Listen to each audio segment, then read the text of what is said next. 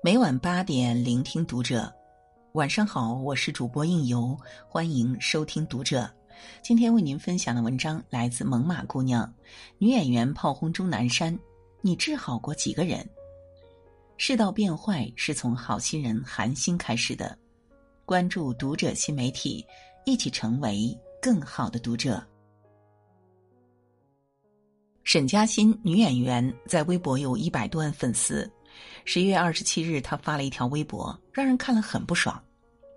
她直接向钟南山院士开炮，发出了六连问：“敢问钟院士，这次疫情你整天忙在镜头一线，有什么研究成果？发明什么药？治好过几个人？提出过什么合理化建议？在武汉一共待过几天？在这次疫情都做了什么贡献？”这条微博迅速引发热议。不管是博眼球还是真无知，都挺让人生气。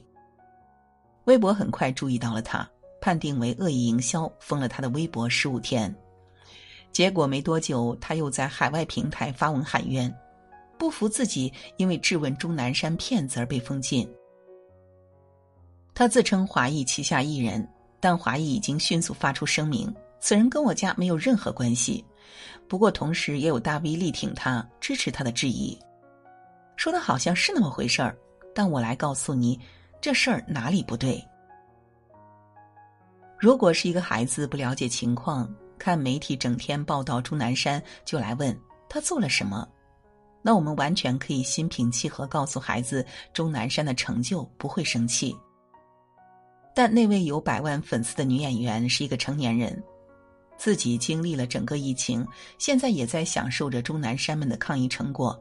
日子过舒服了，忽然翻脸不认人，反咬一口：“你有什么贡献啊？你治好过几个人？这是不是很过分？”质疑可以，但成年人得有点常识吧，得看清楚事实再说话吧，不能大嘴一张就信口开河，想对谁就对谁。你既然知道媒体整天在讲钟南山，那肯定就知道他做过什么。老人家八十四岁高龄，从疫情至今都没有怎么休息。为国为民殚精竭虑，到头来就换你这一通质问。人家辛苦奔波的时候，你躲在家里瑟瑟发抖；现在人家把事情做好了，享受荣誉了，你眼红了，来蹭流量了，这好吗？这不好。有些人呢，就是想红想疯了，靠作品红不了，就开始琢磨歪门邪道。他可能看钟南山很红，就想来蹭蹭热度，怎么蹭？赞是没有用的，因为大家都在赞；骂可能就是独具一格了，更容易脱颖而出。于是他拉开架势就骂。在这种人心里，没有什么是非对错、良知信念，他满脑子只有想红的欲望。如果我们不刹住这股歪风，那以后谁还愿意做我们的英雄呢？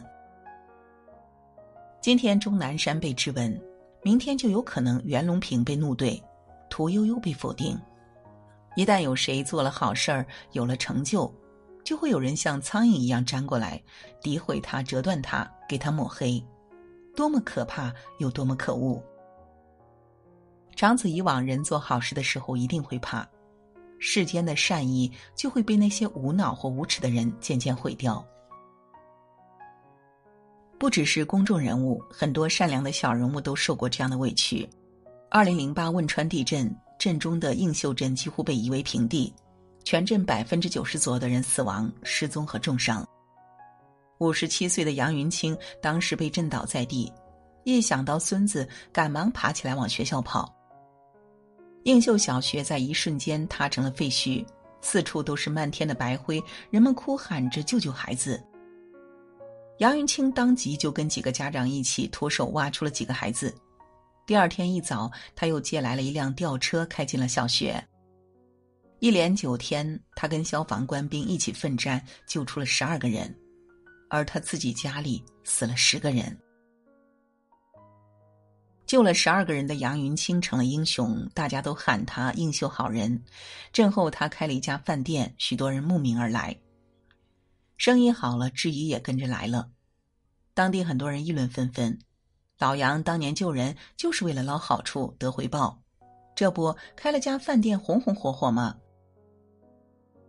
杨云清委屈极了，他说：“听到这些议论很痛苦，当时完全不知道累，不知道饿。我不是为了什么名号，也没收过什么钱。”是啊，他当初救人的时候，怎么能想到自己以后会开个饭店呢？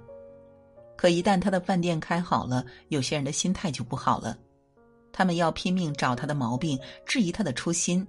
黑一黑他，自己心里才平衡。人心可畏啊！二零一一年佛山的小月月事件，你还记得吗？两岁的女童月月在巷子里被两辆车三次碾压。让人万分难受的是，惨剧发生的七分钟内，有十八个路人从小月月身边经过，却没有一个人停下来救她。直到第十九个路人，拾荒的阿婆陈贤妹跑过来，把孩子抱到了路边。不会说普通话，也不会叫救护车的她，一家一家铺子的问，求路人报警。直到孩子的妈妈赶来，可惜在抢救了八天后，小月月还是离开了人世。小月月的父母见一次陈阿婆就给她磕一次头，感谢她伸出援手救他们的女儿。陈阿婆也被评为当年的良心人物。可是很快事情就变了味儿，有些人对陈阿婆的态度一下子微妙起来。同村的村民见阿婆出了名，认定她成了富婆。老家的亲戚甚至找上门来问阿婆借钱：“你现在拿了好多钱啊，都说你有一百万，找你借几万块钱而已，要不要这样？是不是怕我还不起啊？”还有不少人议论阿婆炒作，说她救人就是想出名。下意识救人的陈阿婆怎么也想不到事情会变成这样。见到孩子遭罪去扶一把，这不是很平常的事吗？平时我看到有人跌倒也会这样做的。难道做好人就这么难？这是阿婆最后的感慨。二零一五年，山东威海一项长达十九年、总计四十七万的捐款被曝光，而捐款人马勇只是一个保安，也因为他只是一个保安，很多人开始质疑：这个工资两千二百元的保安，每个月竟然拿出一千七百元来资助贫困生，裸捐啊，肯定是炒作，有所图。省吃俭用十九年的马勇听到这种话，非常苦闷。他不得不反反复复跟网友们细细解释，为了省钱，他不吃食堂，不吃早饭，午饭吃三个包子，晚饭吃一个包子加一碗面条，一天的伙食费不超过十块钱。他每天都申请加班，一有空就去捡废品卖钱，穿着一身旧到发白的工作服，常被认为是捡破烂的流浪汉。就这样，他资助了七十二个孩子。他朴实的说：“我并不是想出名，我就是希望能够默默无闻的做些事情。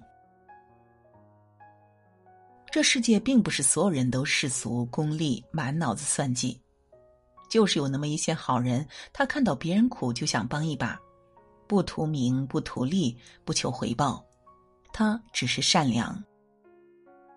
如果这样的好人总是遭到恶意揣测。”最后不但不被赞许，还得一遍遍向别人解释自己图啥，那以后谁还愿意做好人呢？今年一位善良的阿姨甚至被逼得服药自杀了。南京的胡阿姨是个五十多岁的小摊主，她收养救助流浪猫狗已经有二十多年了，一共养了一百多只流浪猫，二十多只狗。因为事迹被曝光，胡阿姨经常收到网友捐赠的猫粮。还有好心人为她开通了抖音，帮她发视频。当然，那些猫粮根本不够吃，胡阿姨还得自己想办法。结果，最近胡阿姨的抖音误发了一条属于某某庄园的视频，庄园的博主心生不满，反击胡阿姨养猫是为了圈钱，质疑她利用网友的善心牟利。你领了那么多猫粮，那些猫粮最后都到哪里去了？庄园博主的话说的很难听，还有不少网友跟着质问。流言蜚语重重砸在胡阿姨身上，她痛心不已，服药自杀了。幸好邻居及时发现，她才捡回了一条命。一个那么疼惜小动物的人，一定也很珍爱自己的生命吧？如果不是委屈到极点，又怎么会选择自杀呢？被救醒后，胡阿姨决定要起诉造谣者，她心里应该非常难过吧？没错，这个时代有太多的假，懂得质疑是一种理性，一种进步。但质疑的目的应该是寻求真相，而不是恶意营销或者寻求心理平衡。别一看到不计回报做好事的人就说他们作秀，别一看英雄红了就扑过去踩踏，强行蹭流量。别一看好人拿了好处就眼红嫉妒，非要把他们拉下马。有些人心态特别不好，别人治病救人他们看不到，别人一拿奖金他们立刻跳起来。凭什么给他？别人辛苦照顾流浪猫，他们看不到；别人收了几包猫粮，他们就炸了。凭什么给他？